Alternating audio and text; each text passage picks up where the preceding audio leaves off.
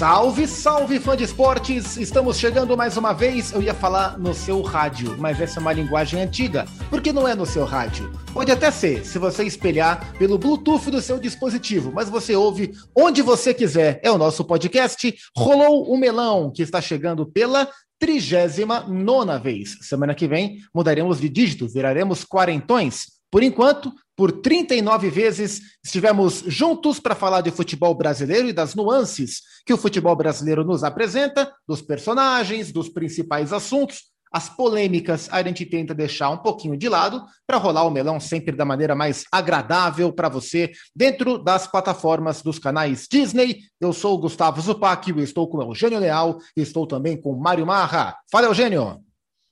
Tudo bem, Zupac? Um abraço para você, para o Mário Marra. É, semana importante, semana de Mundial, semana de início de Libertadores, temos assuntos para falar. É, o podcast é sobre o futebol brasileiro, mas a gente pega a carona para viajar pelo continente e vamos até Abu Dhabi, porque, claro, tem o Palmeiras no Mundial de Clubes e é assunto de futebol brasileiro. Mário Marra, com o seu semblante franzido nesse momento, pensando num polêmico destaque inicial. Errei, né, Mário? Não é isso, não, né? Errou. Errou, errou, errou, errou feio. Gustavo Zupac, prazer estar com você, com o Eugênio Leal, porque está franzido apenas para segurar óculos, só, só para isso. E não tem tanta polêmica assim. Mas acho muito interessante a gente falar sobre o que tem acontecido aqui debaixo do nosso nariz, né? A gente tem visto um Palmeiras muito, muito forte, né? Um Palmeiras de de chamar bastante atenção. Vamos falar disso, vamos falar de Libertadores, estamos aqui, preparados. É, e sempre contextualizando para você, fã de esportes, a gente grava esta edição do Melão cinco minutos depois da vitória do Chelsea sobre o Al Hilal por 1 a 0, vitória talvez mais magra do que algumas pessoas poderiam imaginar. Então, falaremos sim da final do próximo sábado, dia 12, entre Palmeiras e Chelsea, Chelsea e Palmeiras lá em Abu Dhabi, é o Mundial de Clubes de 21, disputado em 22.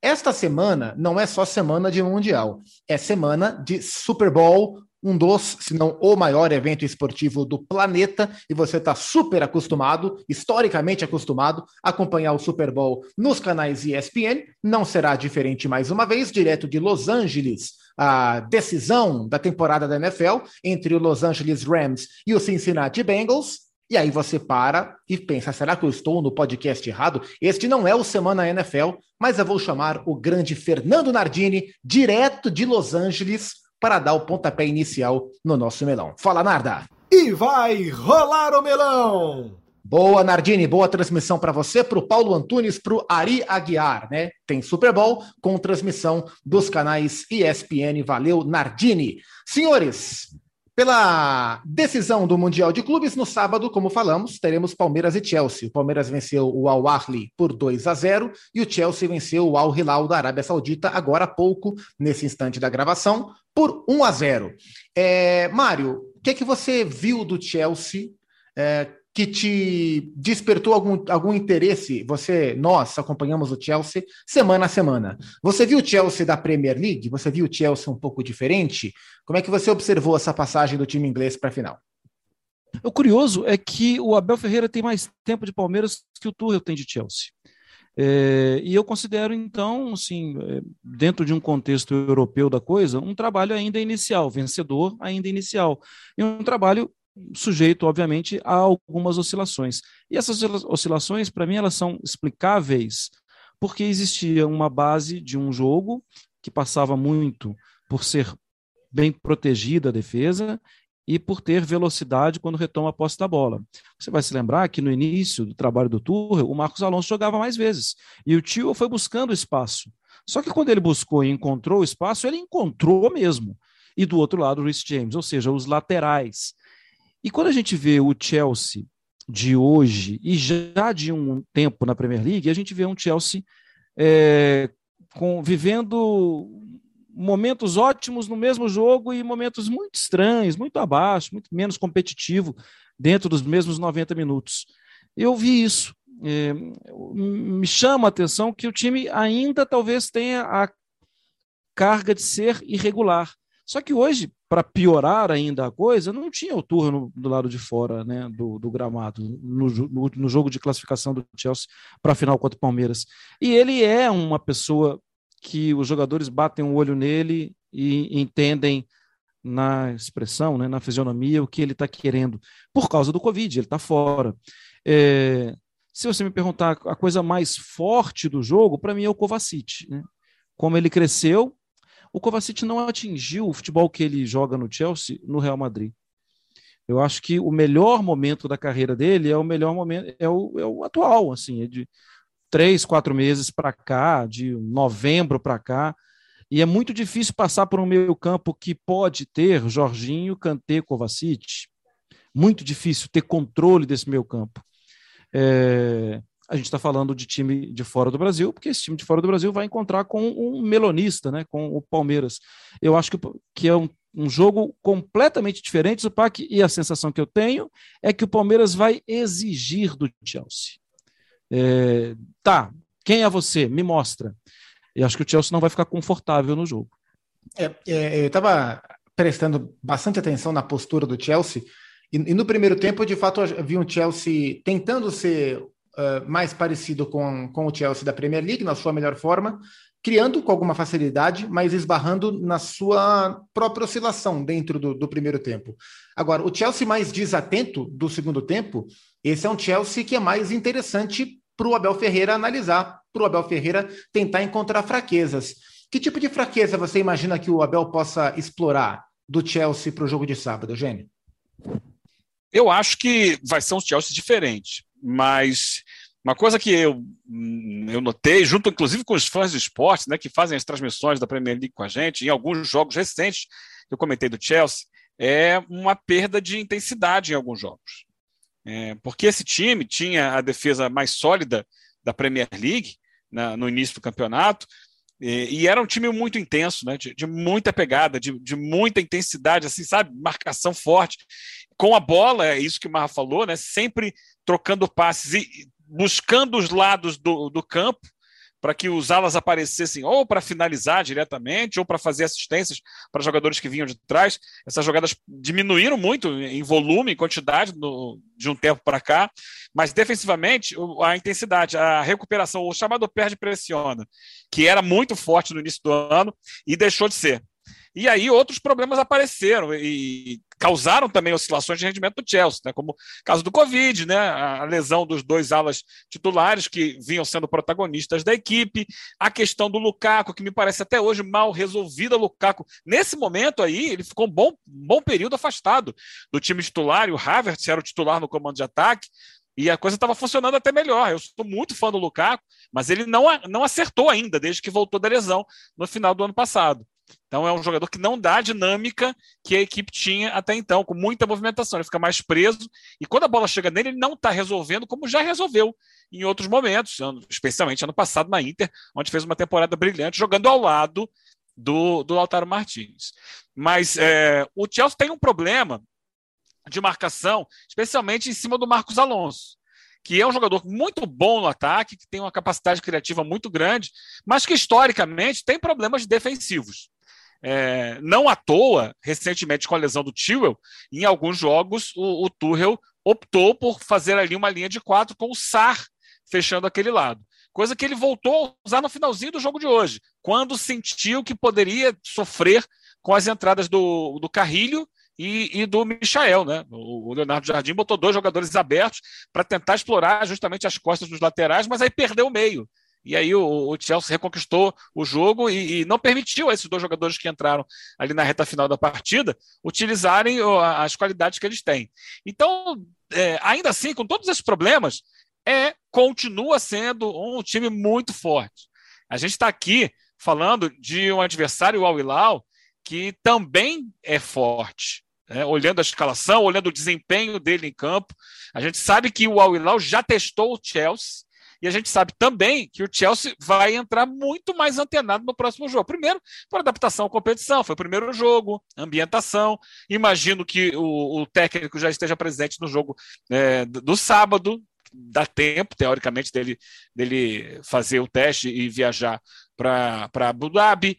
Então, todas essas questões são levadas em consideração, mas com certeza, aí vamos voltar lá no início da conversa. O torcedor do Palmeiras que viu o jogo terminou sonhando é possível sonhar.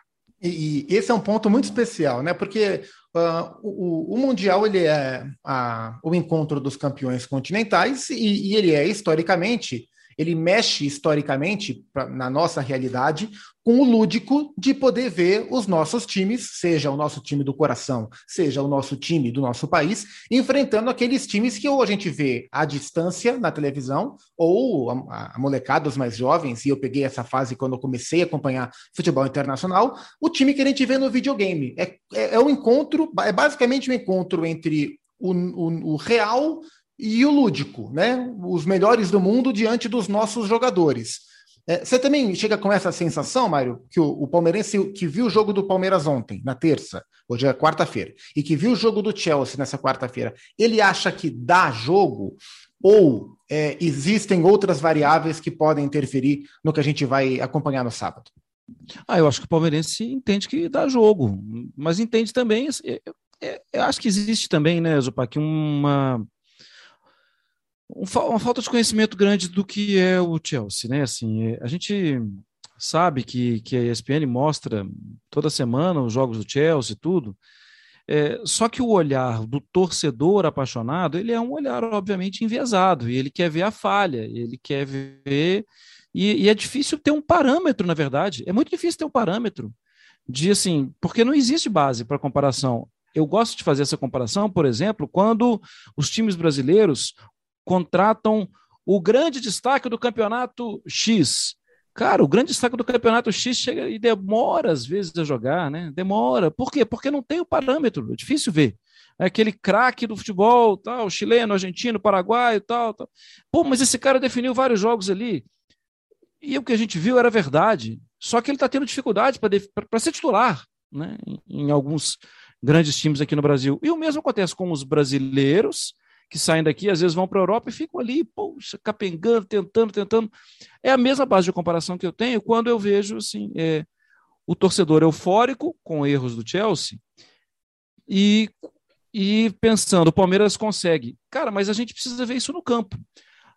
Quando a gente vê a organização do Palmeiras, e isso é muito legal, né, o Palmeiras é um time muito organizado, a sensação que eu tenho é que o Chelsea não pode jogar como se estivesse indo para o shopping, passeando, vendo vitrine e tal. Porque se jogar como se estivesse indo para o shopping, vai ser questionado e talvez não vá conseguir alterar placar. É, eu acho que o Palmeiras vai exigir do Chelsea.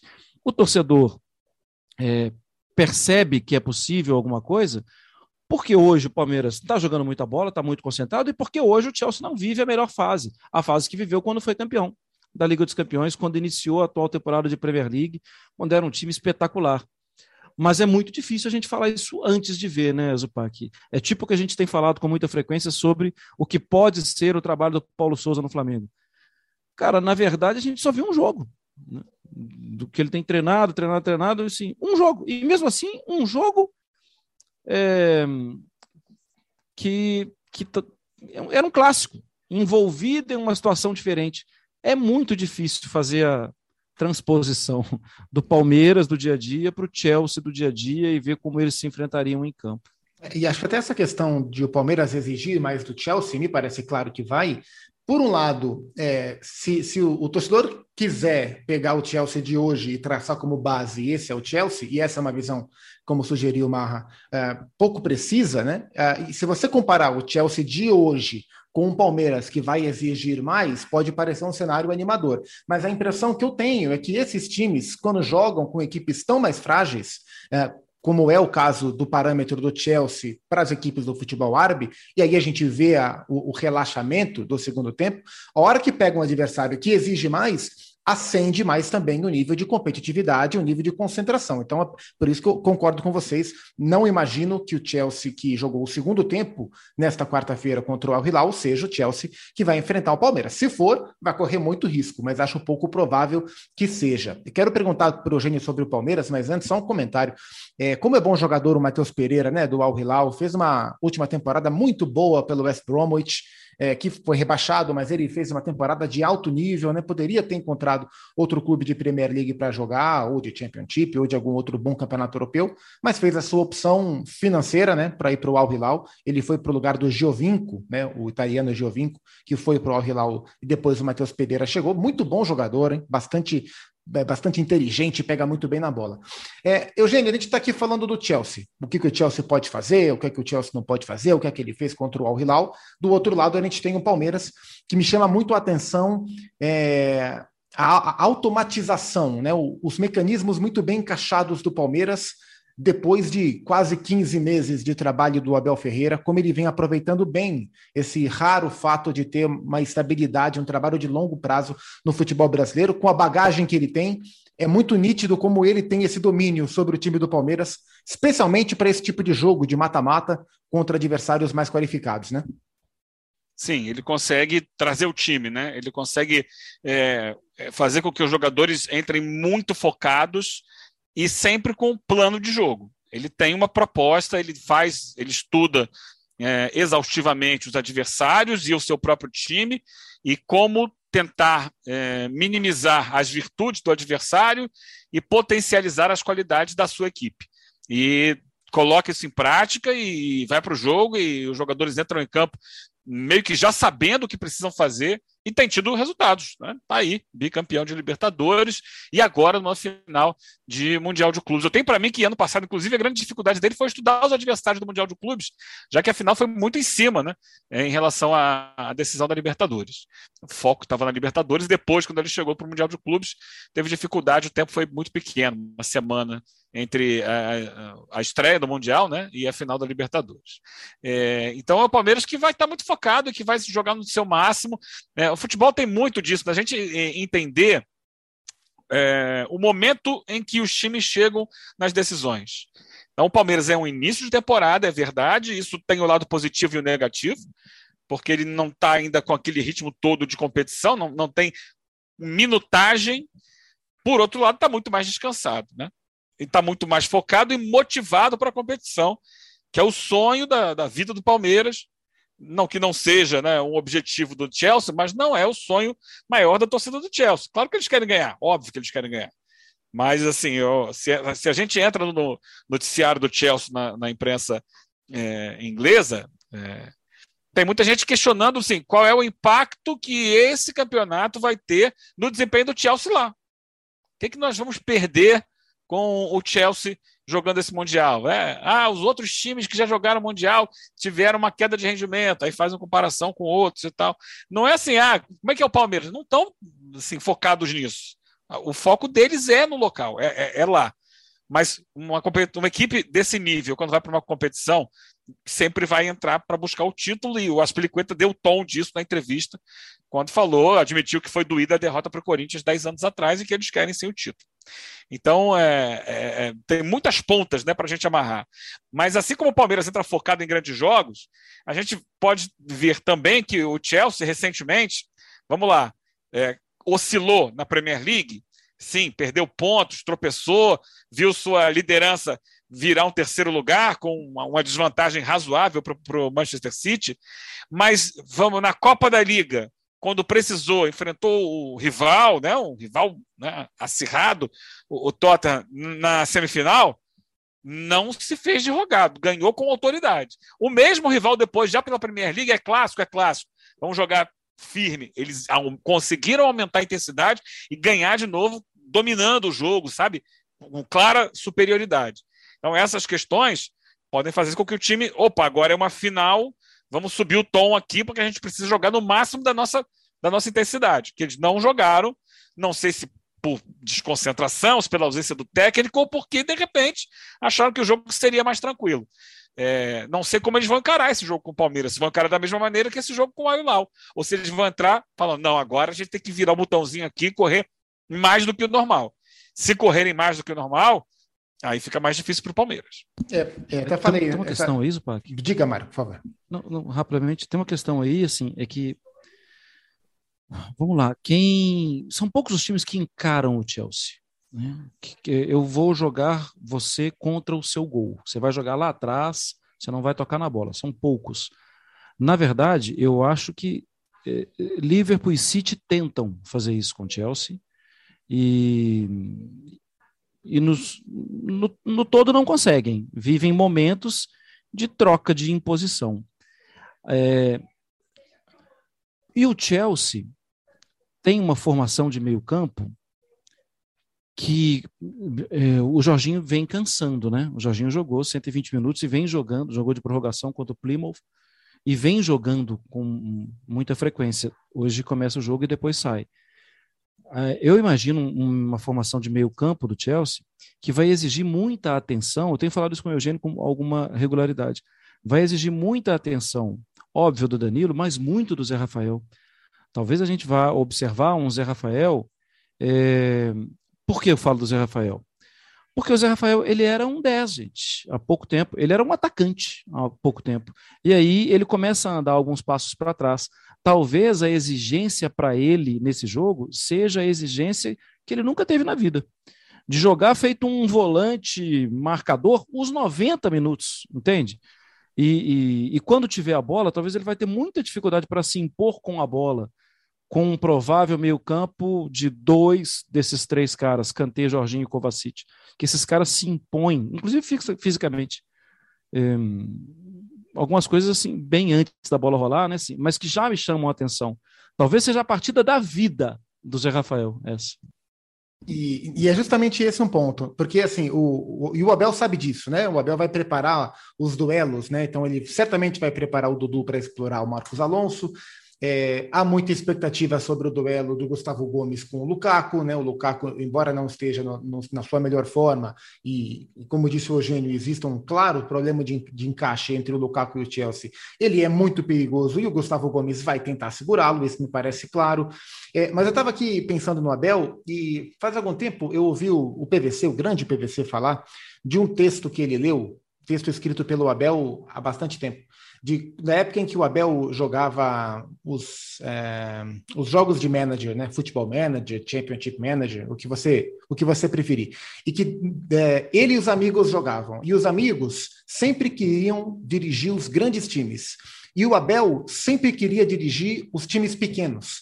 Porque, segundo o Abel, dirigindo os times pequenos, ele conseguia fazer o que ele mais gostava, que era se preparar especificamente para enfrentar os melhores times e com os times pequenos conseguir explorar as fraquezas dos grandes times, que isso dava um prazer muito grande para o Abel Ferreira.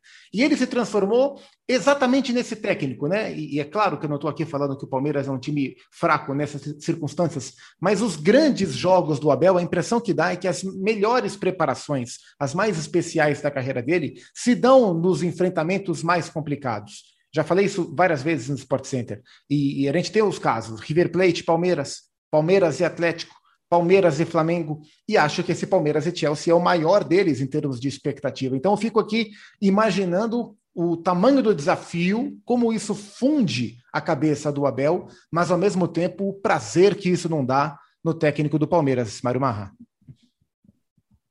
É, tem, tem disso mesmo, né? Eu acho que. E aí não tem como a gente fugir de uma obviedade, né? Ele é europeu.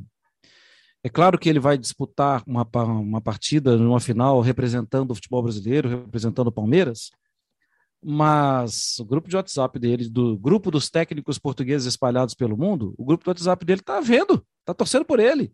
Tá tipo, vamos lá, tá, opa, né? É, dependendo da região do país, só o pá. É, buscando incentivo, tudo. Então tem algo dele para com os dele. Né? E tem aí, Zupac, talvez algo até de preocupação no futuro, porque é muito comum que alguns clubes da Europa voltem o olhar para cá.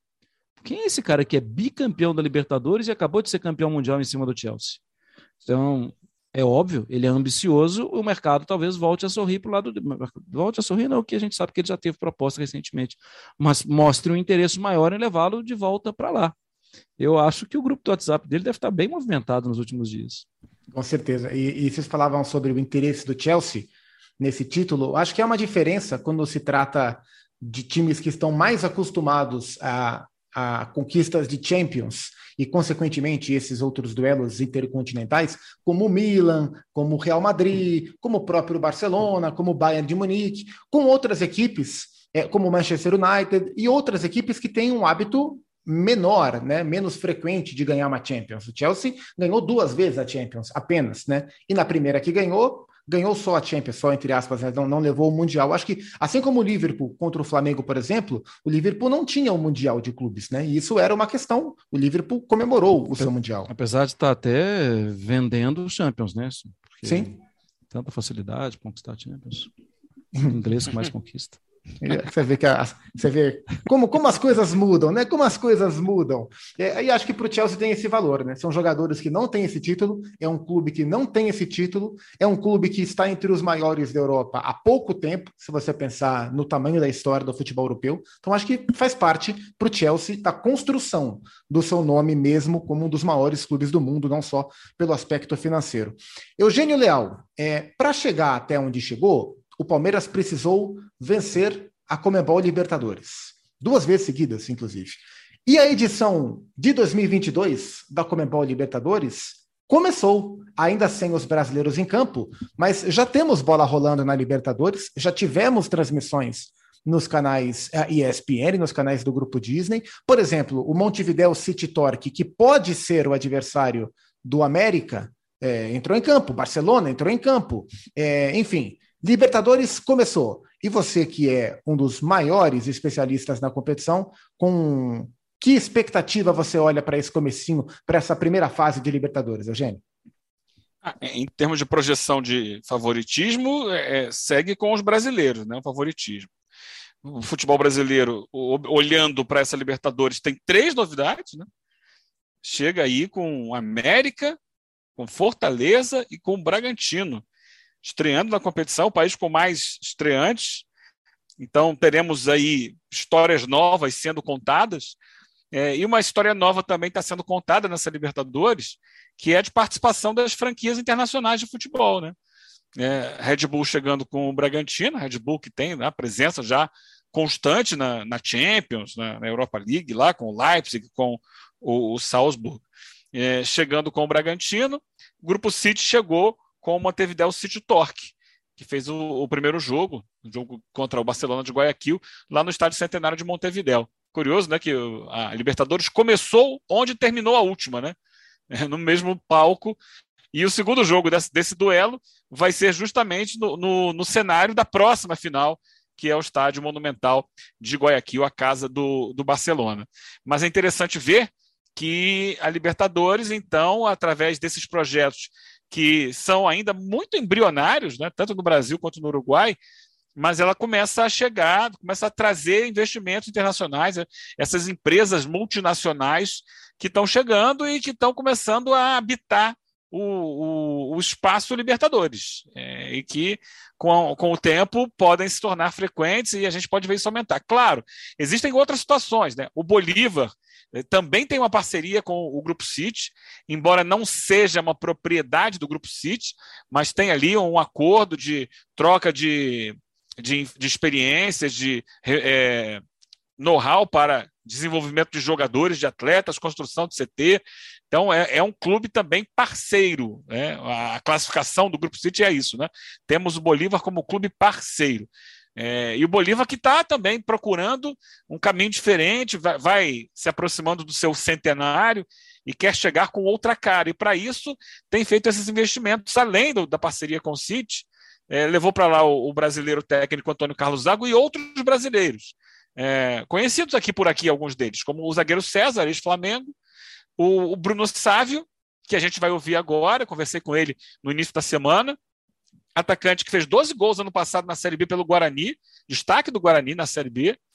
É, tem o Francisco da Costa também, esse menos conhecido por aqui, estava no Sol de América do Uruguai, fez muitos gols lá no passado e foi levado lá para o Bolívar, além de vários jogadores da seleção boliviana e dois jogadores espanhóis que passaram pelo Girona, que é outro clube que tem participação societária do Grupo City, ou seja, tem ali um, uma espécie de intercâmbio, até porque o dono do Bolívar é também sócio do Girona, o bilionário Marcelo Clauri, que é boliviano, que mora nos Estados Unidos. E aí, vamos ouvir o, o Bruno Sávio, porque o papo foi legal, ele falou um pouco sobre a experiência dele, sobre o porquê é, aceitar a proposta do Bolívar, quando tinha criado aqui dentro do Brasil um cenário legal para ele, de repente podia pintar um clube de Série A e tudo, sobre como tem sido esses primeiros dias e a expectativa para o ano. Vamos ouvir, Zupac?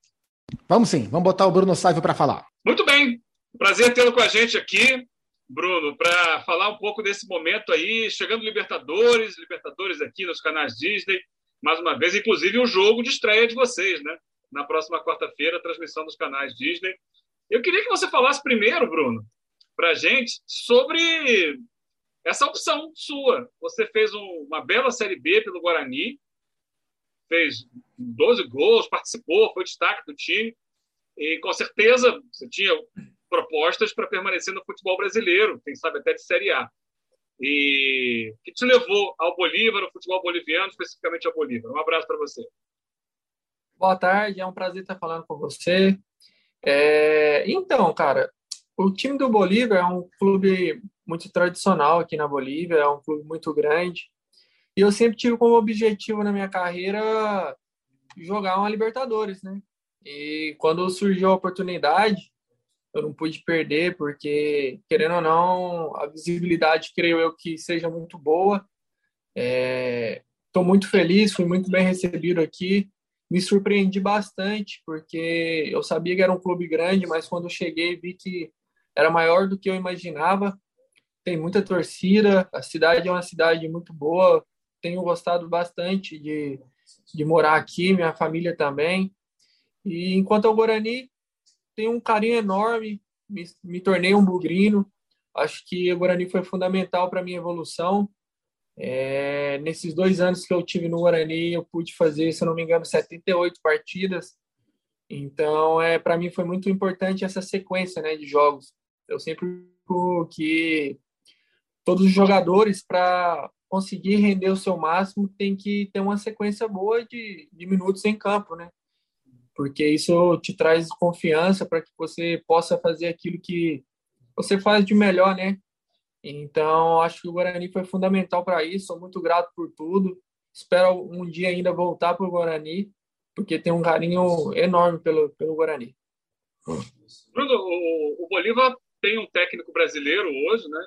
Tem outros jogadores brasileiros, César, da Costa, você é, é um movimento novo para o Bolívar, que sempre contratou jogadores estrangeiros, mas não tantos brasileiros ao mesmo tempo. É, a participação do, do deve ter sido importante para a sua chegada. Como é que foi esse processo?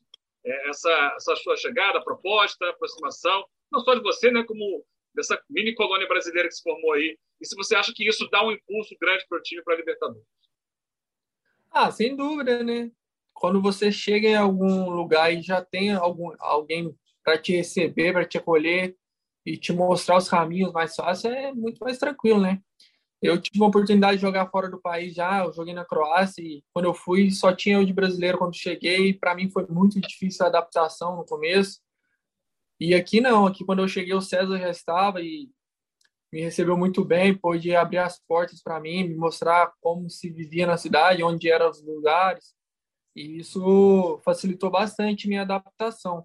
Enquanto ao Zago foi fundamental sim, porque eu já conhecia o trabalho dele, é um ótimo treinador e quando surgiu a oportunidade isso foi fundamental porque ele conversou bastante comigo, me explicou o projeto do clube em si. É, o clube está fazendo um centro de treinamento gigantesco, vai ser um dos melhores da América do Sul. É, o presidente tem um plano, ano que vem é o centenário do clube, então vai ser. Ele tem feito um projeto que, que espera chegar longe, né? Na Libertadores, nos campeonatos daqui. E isso foi o que me motivou também, né?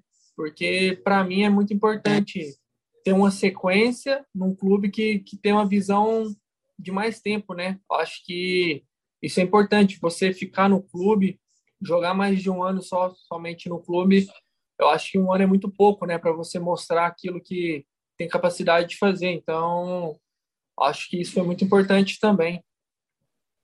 Dentro desse projeto tem inclusive uma parceria com o Grupo City, né, do Manchester City.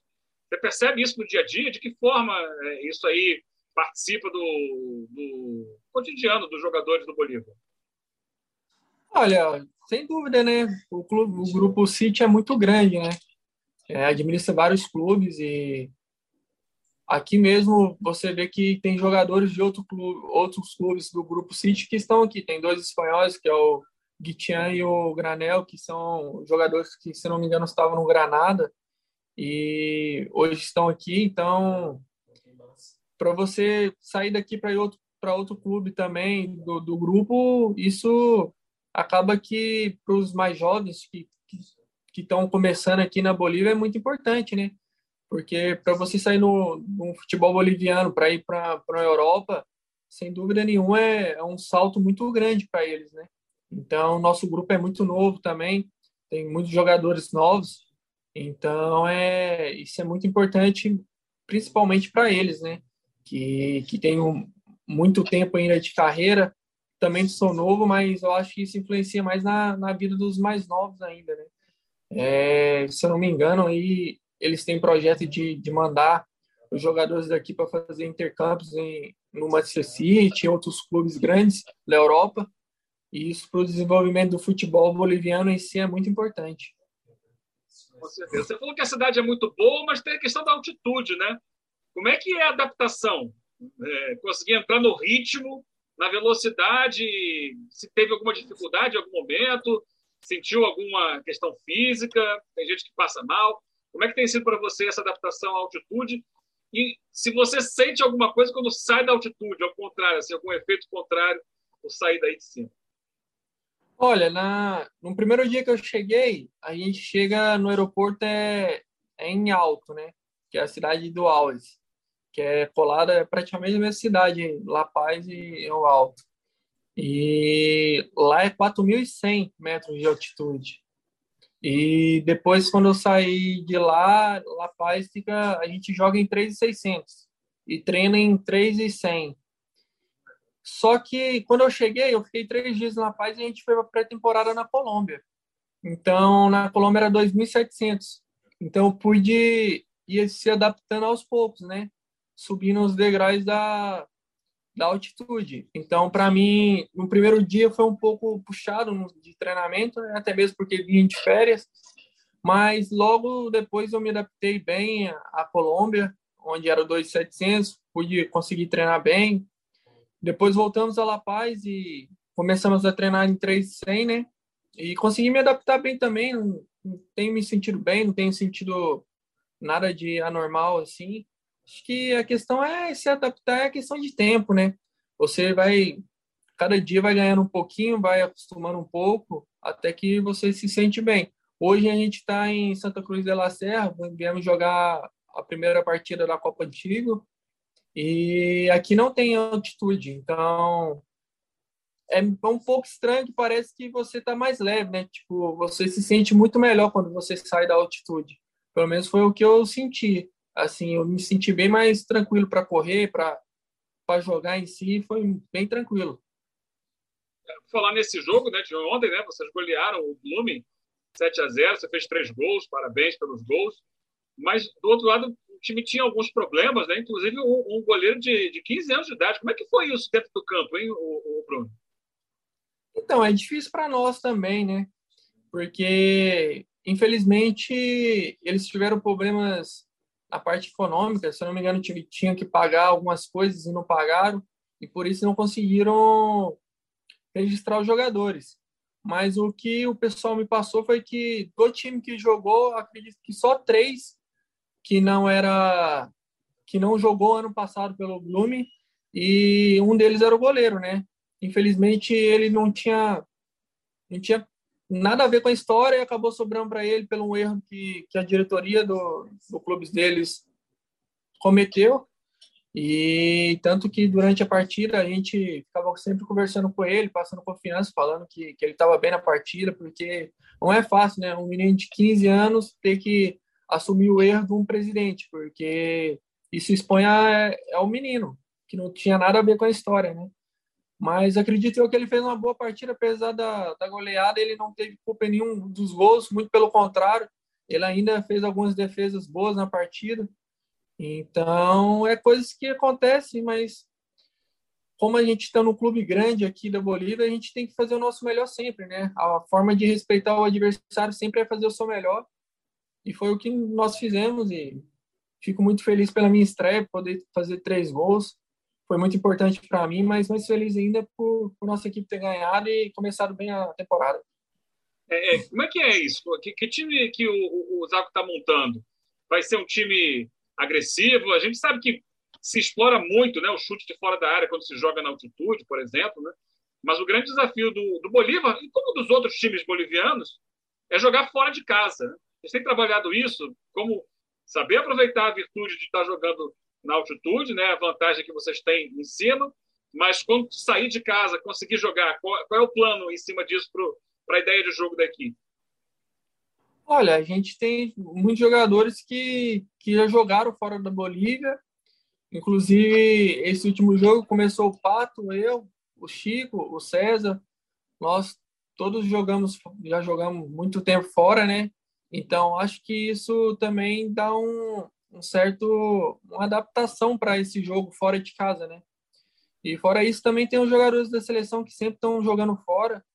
Eu acho que pelo, pela equipe que temos hoje, que eu, eu creio que é uma equipe muito competitiva, a gente pode fazer bons jogos fora de casa também, fora da altitude. Creio eu que temos tudo para poder se surpreender nessa, nessa Copa Libertadores, né? Porque a gente está com, uma equipe muito boa. Quando cheguei, fiquei muito feliz de ver o grupo que tínhamos, porque o grupo era muito qualificado, muitos jogadores bons. Então, espero que a gente possa fazer um ano aí muito bom, que a gente possa conquistar muitas coisas esse ano. Beleza, Bruno. Te agradecer pela entrevista, desejar sucesso. A gente vai estar acompanhando de perto aí é, a participação do Bolívar na Libertadores e torcendo por você, por todos os brasileiros né, que estão no, no, no grupo, né, na comissão técnica. Desejando toda a sorte aí que vocês alcancem os objetivos. Um abraço. Eu que agradeço eu que agradeço pela oportunidade de, de estar tá falando e espero que esse ano seja muito bom para todos nós. Um grande abraço aí também. Boa, tá aí o Bruno Sávio, né? É, que tem aí uma boa carreira, uma boa jornada no Bolívar, ótimo papo com o Eugênio, é, e falava sobre Grupo City, né? É, as informações que, que circulam bastante nos bastidores do futebol brasileiro é que o Grupo City, enfim, virou o seu foco para o futebol brasileiro, né? E que tem interesse em adquirir algum clube, agora que, a, que as SAFs de fato viraram realidade, em adquirir algum clube no futebol brasileiro. Se fala ainda em, em termos de especulação no Bahia, acho que seria um movimento bastante agressivo por parte do City, um clube do tamanho do Bahia, controlado por um grupo do tamanho do Grupo City. Não sei ainda o que pensar sobre isso, mas é interessante ver que o Grupo City, depois de olhar para os Estados Unidos, depois de olhar para o Uruguai, depois de olhar para a Bolívia num outro tipo de parceria, começa a olhar para o futebol brasileiro. Isso vai ser bastante interessante e, se isso acontecer, vai nos render programas espetaculares. Eugênio Leal, sua prateleira de livros está mais recheada. Chegou a hora da dica literária da semana, Eugênio? Então, na verdade, eu já tenho esse livro há algum tempo, não é um livro novo. Esse livro foi lançado em 2011 na época em que a CBF ela oficializou é, os campeonatos brasileiros antigos, lembra? É, passou a assumir como títulos oficiais desde a Taça Brasil de 59. Se chama Almanac dos Velhos Brasileirões. Eu me lembrei muito dele essa semana, inclusive citei no, no, no Sport Center pela manhã, né? Quando a gente fala de história, né, a gente tem essa maneira assim: Fulaninho é o maior da história. Eu falei, vem cá, vai, já, já foi ver a história? É o maior jogador, o maior goleiro da história do time tal, o maior técnico da história do time tal. Mas já foi, por exemplo, Palmeiras, o primeiro torneio interestadual do Brasil foi o Rio São Paulo na década de 20. O campeão foi o Palestra Itália, que era o Palmeiras, com outro nome. Depois o Palmeiras é, mudou é, em função de guerra e tal para Palmeiras.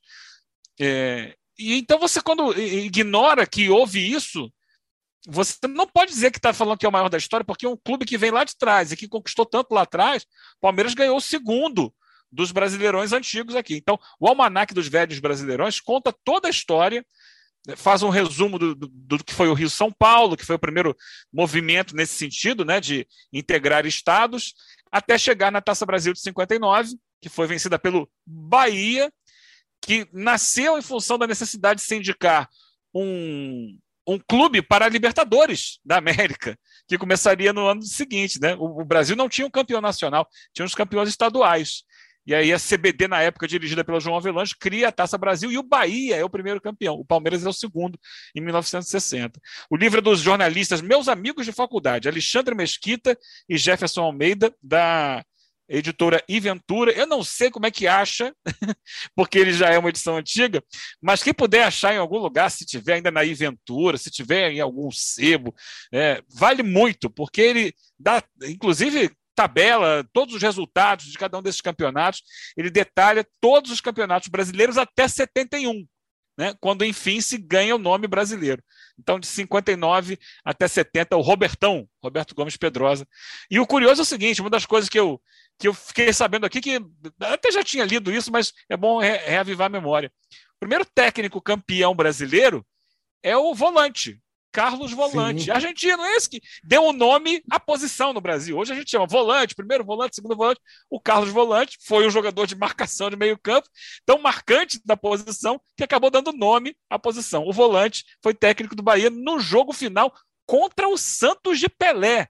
Jogo que aconteceu no Maracanã, palco neutro, campo neutro naquela ocasião, porque cada time tinha vencido um jogo. Tem muitas histórias legais demais para a gente conferir.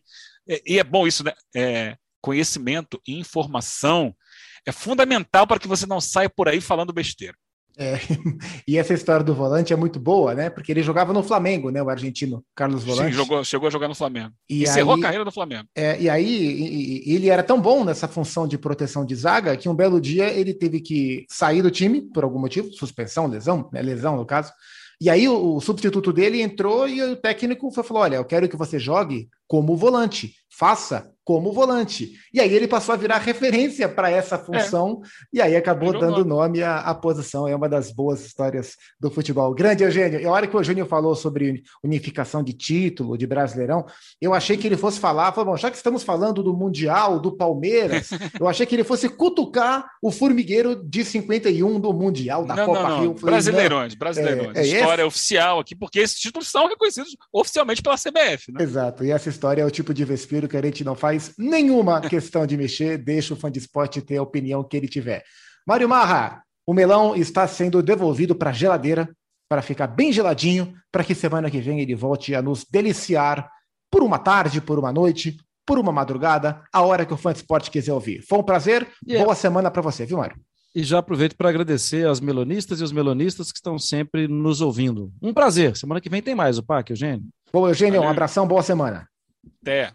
Boa. Fã de esportes, obrigado pela parceria, obrigado pelas mensagens e obrigado pela audiência. Semana que vem voltaremos com mais uma edição do Rolô Melão, já sabendo se o Palmeiras venceu o Chelsea no Mundial ou não, sempre com boas histórias, bons personagens e boas conversas sobre o futebol brasileiro. Boa semana para você e a gente se vê.